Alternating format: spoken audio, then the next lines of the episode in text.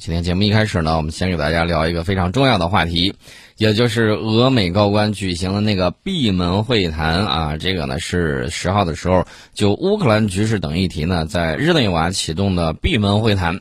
这也是去年确立战略稳定对话机制之后的第三轮会晤。这也是本周这个俄罗斯呢与西方三场系列会场的这个第一场，其他两场呢将先后在欧洲另外两座城市举行。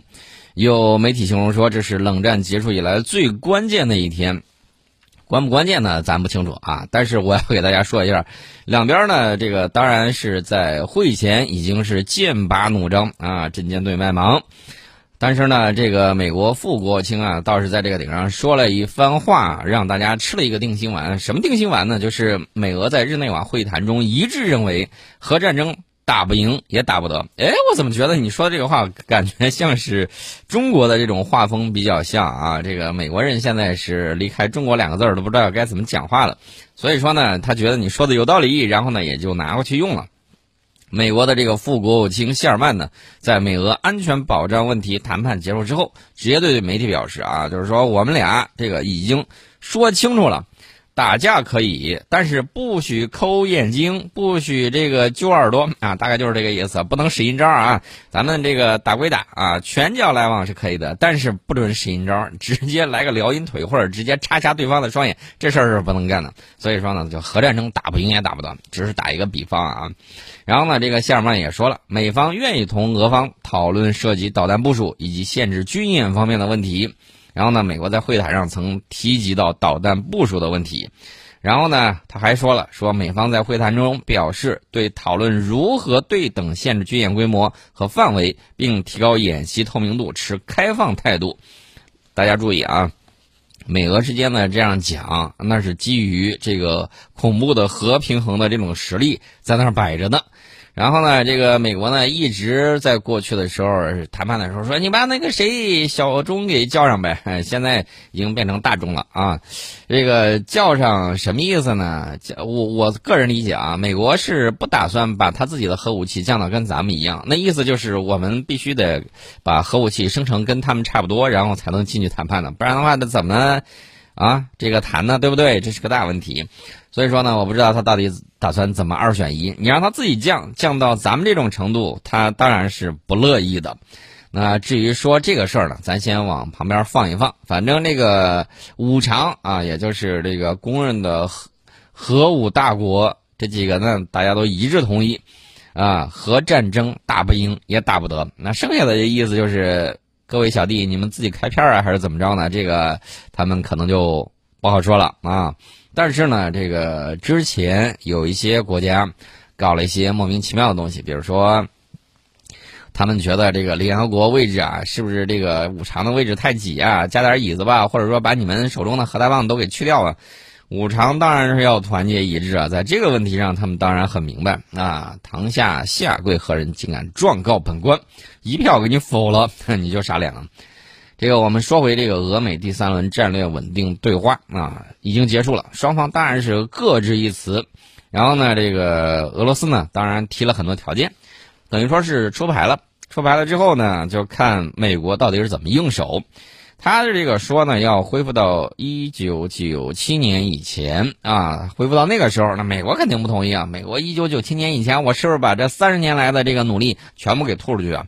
这是叫什么呢？漫天要价。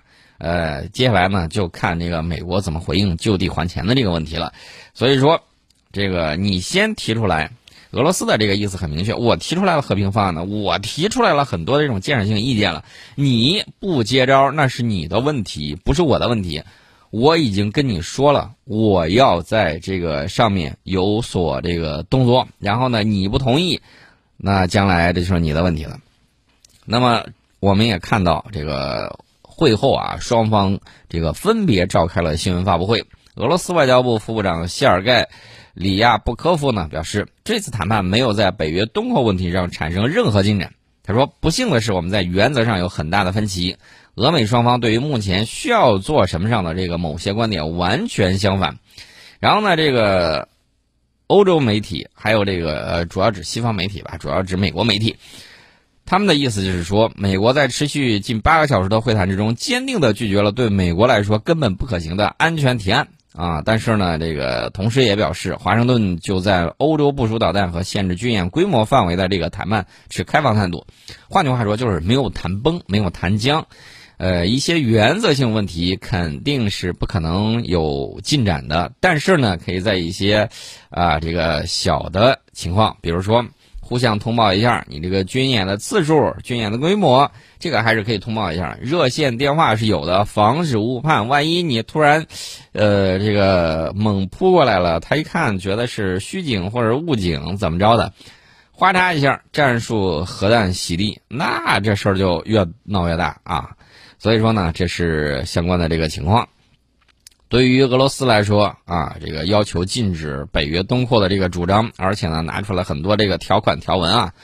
对俄罗斯来说，确保乌克兰永远、永远、永远都不会成为北约成员是绝对必要的啊。然后呢，这个俄国人也说了，互不信任啊，需要铁一般的防水防弹的、具有法律约束力的保证，不是担保，不是保障，而是包含了永远都不会加入北约的这样的这个保证。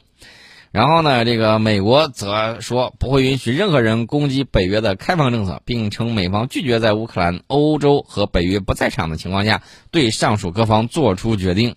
然后这个美方还说，如果俄方采取和缓措施啊，就是缓和措施吧，呃，比如说在乌克兰边境地区撤军，美方愿意就双边问题进行更快、更深入的讨论。那现在这个情况呢，双方都承认俄罗斯目前没有攻打乌克兰的打算。但是美国将局势降级定义为俄军从俄乌边境返回军营，而俄罗斯则称美方没有表现出对当前局势紧迫性的理解。啊，反正呢，双方呢就是各种各样的在说，现在呢就是互相在打牌。这个打出来这个牌呢，目前是这个样子啊，基本上没有人传递有信心的这种状态。呃，然后呢，我们说回其他事儿啊，说什么事儿呢？说一下这个，刚才我们提到了，在这之前，其实是上一周末的时候，我们提到了这个哈萨克斯坦的这个问题。哈萨克斯坦这个问题呢，大家注意啊，我们的这个外长啊，跟俄罗斯外长通电话，说中俄绝不能让中亚生乱生战，反对外部势力干涉中亚国家内政。在这个里面呢，我们还专门提到了有一点，中方认同。托卡耶夫总统对哈暴恐事件的性质判断，支持吉安组织在尊重哈萨克主权前提下，协助哈方打击暴恐势力，为哈恢复。稳定发挥积极作用，哎，这一句话大家一定要认真理解啊！因为什么呢？因为这个俄罗斯人啊，这个前两天正在跟这个美国人打口水。美国人说，近代史经验表明，一旦俄罗斯人来了，有时就很难让他们离开。俄罗斯马上回怼说，一旦美国人来了，你将很难活着。呃，其实我也要加一句，一旦日本人来了，你会很难全尸，而且会死得很难看，很悲惨。啊，这是顺便说一句。那么，所以说，我们强调了一点，就是一定要尊重哈萨克的这个主权，这是前提。在这个前提之下，你再去做什么事儿。那么，哈萨克斯坦总统托卡耶夫如何定性的这场这个动乱呢？哈萨克斯坦总统托卡耶夫定性为未遂政变。他说，国家已经度过了一场未遂的政变。在吉安组织的这个视频会议上。托卡耶夫这个发言说，哈萨克斯坦已经恢复秩序，但对恐怖分子的追捕呢仍在继续。啊，这个里头我要给大家讲一个细节啊，这个细节是什么呢？细节啊，大家要注意了啊。这个美国人呢，在这个地方上是相当的会玩。比如说，你没有矛盾，他也要给你制造矛盾。为什么这么讲呢？因为大家注意啊，这个美国在那儿是有企业的。然后呢，有一个小城市啊，它比较小，阿克套，这个是哈萨克第六大城市的这个市民，几乎一夜之间全城失业，这个骚操作实在是神鬼异常，令人发指，属于刚才我讲的没有社会矛盾，美国也要给你制造一个出来。他怎么弄呢？美国石油公司赶在哈萨克斯坦液化天然气涨价几毛钱之前，突然间，美国石油公司把四万名当地石油工人解雇，看到了没有？美国人在这里头玩的花活是相当的有意思，当年美国人搞埃及、搞突尼斯都用到了这种手法。顺便我再给大家说一下啊，这个大家一定要注意啊。美国人搞动荡，策划颜色革命这种事儿玩的很溜，但是这一次遭到了巨大的这种挫败。美国人本来想着坐收渔翁之利，万万没想到，直接一下自己的炮灰比猪湾事件败的还要惨，啊，几乎是一夜之间，自己的手下的这帮子乌合之众完全完蛋了。我要告诉大家的是，大家注意啊，美国人在这个方面的硬手打的是非常非常巧妙的。为什么这么讲呢？第一，赶在这个。俄罗斯跟他之前谈判稍微有一些这个胜利的这种感觉，马上，呃，大家注意啊，人在胜利之后容易什么呢？容易这个忽视啊，容易忽视这个自身的安全。美国人曾经多次这么搞过啊，就是趁你胜利的时候突然炸你一波，炸你一波，说哎不好意思，我忙炸了啊，炸错了。他干过这种事情，在历史上曾经多次这么干过。然后他，趁俄罗斯啊刚刚有一场小胜，马上扭脸就在这儿发动了一次这个情况。然后呢，我们也注意到了这个美国人这么玩呢。呃，你看，我之前给大家讲说，在欧亚大陆的东西两端，美国人就跟打羽毛球一样，其实是被吊球了，对吧？这个大家都知道，你往东跑，我往西打；你往西跑，我往东打，来回折腾你，然后折腾了他就受不了了。那美国人怎么办呢？美国人选择我在这个位置，他为什么选择哈萨克斯坦呢？一方面经营时间比较久，大家也知道，美国在哈萨克斯坦搞了很多这种生物实验室，啊，然后呢，这个有很多地方莫名其妙的出现了很多的这种疾病，美国人在这儿经营时间比较长，什么 NGO 组织简直多如狗毛，然后呢，在这个地方他就这么玩玩来玩去，玩去玩来。他认为，在这个点上，第一，哈萨克斯坦跟这个向东跟中国接壤啊，这个，然后呢，又是这个俄罗斯它的这个东南方向，所以说，如果说在这个点上点爆一下，那么会让俄罗斯疲于毙命，也会让中国呢西部生乱。他是打了这个算盘，但是他失败了。这个失败呢，其实非常说明了问题是什么呢？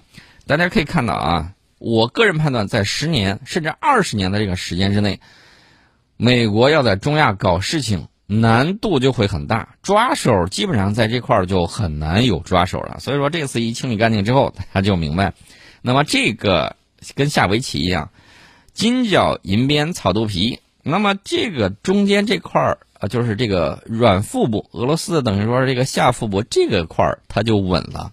稳了之后，你觉得接下来会是什么样的情况？接下来，美国一定还会疲于奔命。所以说呢，这个等于说起了个大早，赶了个晚集，自己想的很好，但是实操的时候，意外事件发生了。万万没想到对方反应的那么快，而且这一次呢，这个重点我在上一期节目里头已经给大家讲过，就是说他在这个里面呢用到了电子战系统，效果那是相当的好。今天呢，我们先给大家聊到这里。